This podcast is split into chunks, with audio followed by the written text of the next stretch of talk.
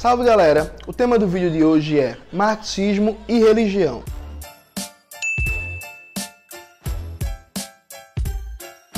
É muito comum ouvir nos discursos da extrema-direita, inclusive de alguns marxistas, que não é possível ser marxista e religioso. Todo marxista tem que ser necessariamente ateu. Isso é verdade? É incompatível ser marxista e ser religioso? A questão não é bem assim existem algumas dimensões do problema que a gente vai tentar separar de maneira mais didática para abordá-los. Adianto que a dimensão histórica de que, se nas experiências socialistas os religiosos foram perseguidos ou não, eu não vou abordar nesse vídeo, porque a questão dos países socialistas e da repressão vai ser abordada em breve num vídeo específico, particular sobre isso, onde eu vou falar da questão se pessoas religiosas foram reprimidas ou não por serem religiosas nas experiências socialistas. Mas adianto que essa história de que todos os países socialistas perseguiram pessoas católicas, espíritas, etc., isso é falso. Mas vamos abordar isso no próximo vídeo. Nesse vídeo específico, primeira questão. O marxismo compreende que todas as relações humanas são explicadas a partir da atividade dos próprios seres humanos. Atividade que tem como fundamento a relação ser humano-natureza, mediada pelo trabalho, onde o ser humano produz e reproduz a vida. De tal sorte que o marxismo não aceita nenhuma explicação metafísica da sociedade. Ou seja, você explica como a sociedade funciona, como se estruturam as relações sociais pelas próprias relações sociais, históricas, econômicas e políticas. Não é Deus, não é o movimento dos astros, atenção galera da astrologia, não é nenhuma força da natureza, enfim, nenhum ente metafísico fora da materialidade das próprias relações humanas que explica a dinâmica da sociedade. Então, nesse ponto, sim, o marxismo ele é por essência antimetafísico.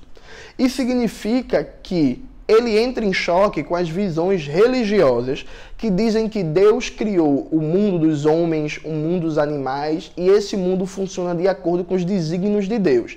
Esse tipo de compreensão do funcionamento da sociedade, ela é metafísica, em que o fundamento da explicação está em Deus, que é um ser exterior ao funcionamento concreto das próprias relações humanas. Só que nem todo religioso acredita numa explicação metafísica para a dinâmica social. Eu conheço, inclusive, várias pessoas que são religiosas, acreditam nas mais diversos tipos de crenças divinas e acham que seus deuses não interferem no funcionamento da sociedade. A sociedade é explicada a partir da teoria social, da crítica histórica e a relação que tem com seu Deus não faz com que se negue a importância do conhecimento científico para entender as relações humanas. Na própria teologia cristã existe um debate de longa duração histórica a partir do conceito de livre-arbítrio que diz que não é Deus que organiza a forma como os seres humanos estão na Terra. Porque já que o homem e a mulher têm livre-arbítrio, é de responsabilidade única e exclusivamente dos seres humanos a maneira como a sociedade funciona. De tal sorte que sim, o marxismo é antimetafísico, mas nem todo religioso tem necessariamente uma explicação metafísica para o funcionamento da sociedade. Essa é a primeira questão fundamental. A segunda, que é muito comum usar fora de contexto a frase de Marx e Engels: a religião é o ópio do povo.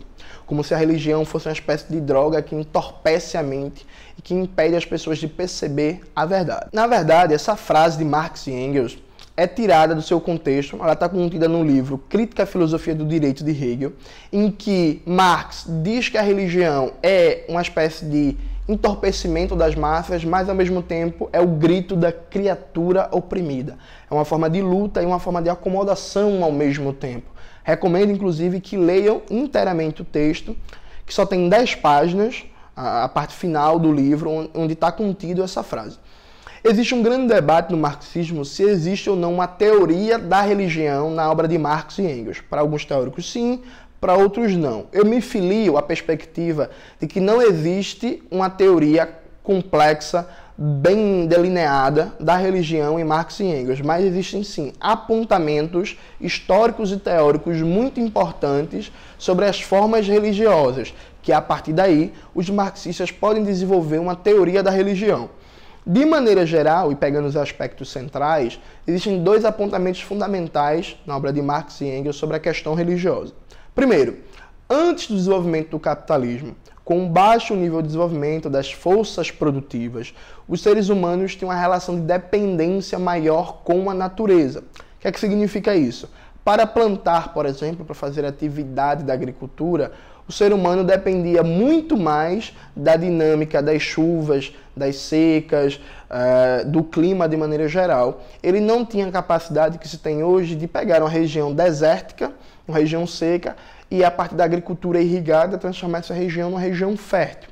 Essa capacidade era muito menor. De tal forma que, como as forças da natureza dominavam muito mais os seres humanos e condicionavam suas relações sociais, existia uma tendência, aliado ao próprio baixo nível de complexidade social do desenvolvimento das forças produtivas dessas sociedades, de enxergar as forças da natureza como deuses. Né? Então, o deus da chuva, o deus do fogo, o deus do sol, o deus do frio por aí vai. Essas formas religiosas animistas são comuns a diversos povos do mundo que existiam sob a condição de baixo desenvolvimento das forças produtivas. E aqui vai um comentário para meus amigos antropólogos que isso não tem nenhum juízo de valor, não estou falando que os povos eram inferiores, nem nada disso, é apenas uma constatação objetiva. Outro aspecto fundamental dos comentários de Marx e Engels sobre a religião é que com o grande desenvolvimento do capitalismo, as formas religiosas nesse modo de produção mudam um pouco de configuração.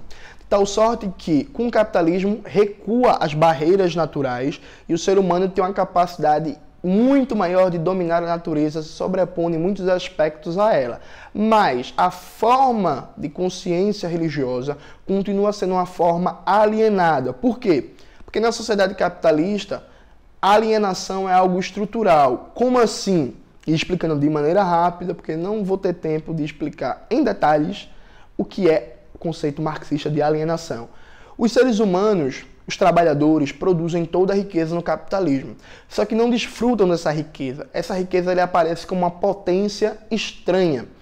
O trabalhador não reconhece no produto do seu trabalho o objeto da sua criação, de tal forma que as coisas se humanizam e as pessoas se coisificam trabalhador não olha para aquele carro, para aquele prédio, para aquele apartamento, para aquele shopping, para aquele hospital, para aquela roupa e pensa: isso foi criação minha. Isso foi criação do conjunto da classe trabalhadora. Tal forma que a potência humana criadora é alienada do trabalhador. Dentro desse processo, a religião seria uma das formas de potência alienada da classe trabalhadora, dentro das formas mais gerais de alienação. Então, Deus é uma projeção do ser humano estranhado, que não reconhece sua praxis humana como única geradora da riqueza. De tal forma que a religião, sim, é uma forma de consciência alienada a nível estrutural. A nível histórico-político, Marx e Engels perceberam que as instituições religiosas, de maneira geral, são aliadas da classe dominante nas diversas conjunturas políticas. Então, por exemplo, a Igreja Católica era aliada um aparelho ideológico e político da nobreza feudal no antigo regime. Lutou contra a ascensão revolucionária da burguesia. Inclusive, isso explica em muitas dimensões porque a burguesia revolucionária era ateia, especialmente a parte dos seus pensadores iluministas. Quando o capitalismo consegue se consolidar enquanto modo de produção vitorioso, a Igreja Católica se adapta à nova realidade e passa a ser um aparelho ideológico e político do capitalismo, legitimando a pobreza, a miséria e a exploração das massas e tentando aplacar o ímpeto da luta de classes a partir de explicações de que no céu vai ser melhor, você está nessa situação porque Deus quer e por aí vai. Isso não significa, porém, que Marx e Engels tenham reduzido a religião apenas uma forma ideológica alienada. Eles perceberam ainda em vida que em muitos momentos a religião pode sim cumprir uma função de mobilização revolucionária. Na Polônia dominada pelo czarismo russo, a identidade religiosa do povo polonês tem um papel fundamental na resistência nacional a essa forma de colonização. O mesmo pode ser dito da Irlanda, colonizada durante muitos séculos pela Inglaterra, em que a religião dos irlandeses cumpriu um papel fundamental na resistência revolucionária do povo irlandês. E Marx e Engels têm vários e vários comentários sobre a luta anticolonial da Irlanda e nenhum deles eles criticam essa luta por ter uma dimensão religiosa, muito pelo contrário, eles reconhecem o papel da identidade religiosa nessa luta anticolonial e de libertação nacional. Um belo exemplo disso é a obra do marxista católico e nacionalista James Connolly, que está chegando agora ao Brasil pela primeira vez, tradução da Baioneta Editora, está lançando um livro, O Socialismo e a Religião. James Connolly é conhecido como Lane irlandês. Ele era um cara que teve um papel fundamental no movimento de libertação nacional da Irlanda, foi preso e morto pelo colonialismo inglês aliado da burguesia irlandesa e é um cara que mostrou várias e várias vezes como é possível, com tranquilidade, organizar os operários religiosos para a luta de libertação nacional e que não existia contradição, e debateu diretamente com os religiosos da Irlanda que tentavam dizer para os operários que cuidado, os comunistas são ateus, vocês não podem se aproximar deles. O Connolly, ele era tão fantástico que ele chegou a debater teologia dentro de uma perspectiva marxista. Os textos dele contidos no livro Socialismo e Religião, são excelentes para mostrar como, em condições concretas, os marxistas abordam a questão religiosa. Por falar nisso, esse livro já está sendo vendido pela Baioneta Editora, está disponível no site e não custa lembrar, agora vem o momento do merchan, né? Que os fãs do canal têm direito a 10% de desconto. Basta na hora do momento da compra colocar lá o cupom Jones Manuel 2019 vocês ganham 10% de desconto nesse livro, que é um livro indispensável para entender a questão do marxismo e da religião. Mas continuando a argumentação, se Marx e Engels já perceberam que em vários momentos a religião cumpre uma função revolucionária, outros grandes marxistas como Lenin, Rosa Luxemburgo, Gramsci, Stalin, Mariátegui, Trotsky, Mao e tantos outros foram ainda mais fundo. Eles perceberam que é uma besteira tentar chegar com um programa ateísta militante no seio dos trabalhadores. Essa não é a função de um partido revolucionário. Um partido revolucionário que quer o socialismo não deve colocar como critério, por exemplo, que seus militantes sejam ateus.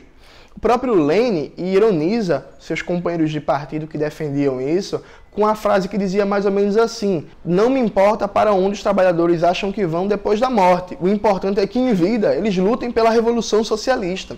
E essa é uma perspectiva muito pragmática e bem objetiva. Evidentemente que os marxistas vão difundir uma cultura crítica, científica, que combata superstições que não seja pautada por dogmas religiosos, mas isso não significa um programa ateísta militante. Isso por dois aspectos. Primeiro, é importante compreender que a religião ela tem uma plasticidade, é um elemento sociológico intrínseco da religião, ou seja, a religião ela serve para todo tipo de fins. Ela serve para defender conservadorismo, serve para defender valores progressistas, valores políticos revolucionários, conservadores. É possível da Bíblia se extrair tudo o que você quiser. O mesmo serve para o Corão. A mesma Bíblia que legitima a teologia da libertação de Leonardo Boff e tantos outros, legitima a teologia da prosperidade de Silas Malafaia. O mesmo Alcorão que legitimou o nacionalismo revolucionário islâmico, legitima o fundamentalismo religioso daquela aberração chamada de Estado Islâmico.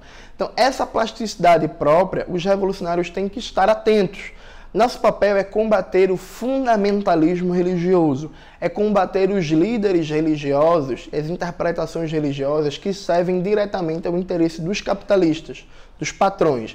Então, denunciar uma figura como Silas Malafaia, como R.R. Soares, combater a teologia da prosperidade, combater as versões reacionárias da religião que dizem que gay vai morrer, que lésbica vai para o inferno, que pessoas do candomblé e da ubanda são servidoras do demônio e por aí vai. Mas não combateram a religião em si, isso por aspectos muito básicos que todos os grandes marxistas compreenderam. Primeiro, isso não é questão central.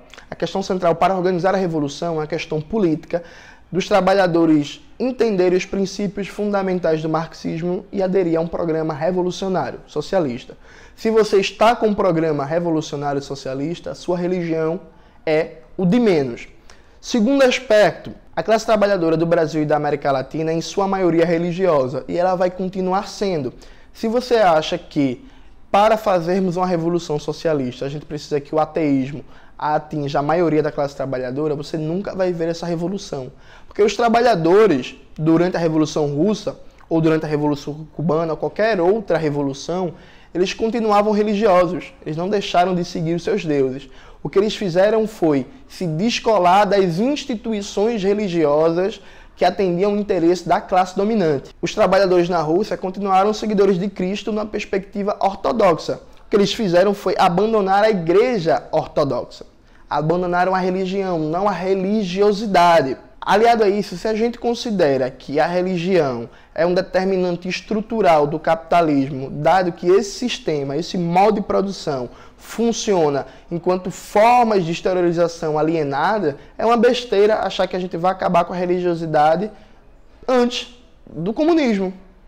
Porque se a religiosidade é uma dimensão estrutural da formação social capitalista, ela só vai definhar com a superação do modo de produção capitalista. E por último, um próprio critério político imediato da conjuntura, a partir de um exemplo básico. Gregório Bezerra, um dos maiores líderes da história do movimento comunista brasileiro, a certa altura, os militantes do seu partido, o Partido Comunista Brasileiro, estavam fazendo pichações com palavras de ordem ateístas. Os integralistas, que eram os fascistas brasileiros, estavam aproveitando essas, esses cartazes, essas pichações para dizer assim: tá vendo? Os comunistas são inimigos de Deus, da religião, eles querem acabar, proibir a sua religião. Gregório Bezerra chamou seus camaradas, deu a famosa bronca federal violenta e falou: camaradas, nosso papel não é esse em vez de gastar toda essa energia falando mal de Deus ou da religião, por que vocês não falam sobre o preço do pão, sobre o preço do transporte, sobre a falta de emprego, sobre o salário ruim? O papel central dos comunistas não é combater a religião ou dizer que tem que ser ateu ou não ser. O papel central da gente é defender as condições de vida e de existência da classe trabalhadora, trazer ela para uma luta que cada vez mais passe da luta imediata, a defesa dos direitos, das condições de vida, para uma luta revolucionária contra a ordem.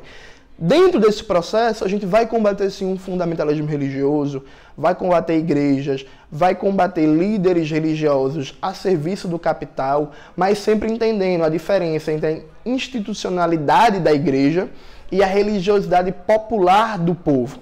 A gente não é contra a religiosidade, a gente entende que a questão da religiosidade é algo que vai se dissolver até certo ponto por si só na sociedade comunista. Até então, se você quer lutar em nome de Deus e da revolução, seja bem-vindo. A trincheira da resistência popular precisa de você. Porque, como diria Jesus, ou Marx, ou Marx, ou Jesus, eu não sei, eu confundo, é mais fácil um camelo passar pelo buraco de uma agulha do que um rico entrar no reino dos céus. Porque todo mundo sabe, né, que o rico não vai pro céu, ele vai pro paredão. é isso, galera. Espero que vocês tenham gostado do vídeo de hoje. Não esqueça de ajudar a melhorar e manter o canal a partir do Apoia-se. Nossa grande meta para 2019 é chegar a 50 mil inscritos e para isso a gente agora vai lançar um vídeo por semana. Então, toda semana vai ter conteúdo novo do canal. E para manter esse ritmo, essa dinâmica, a gente precisa que você ajude no Apoia-se está aqui na descrição do vídeo. Dá para apoiar a partir de dois reais e toda ajuda é muito, muito bem-vinda. Eu fico imensamente grato a você que ajuda o canal de diversas formas. Não esqueça também de escutar o Revolu Show, o melhor podcast da América Latina, quiçá do mundo.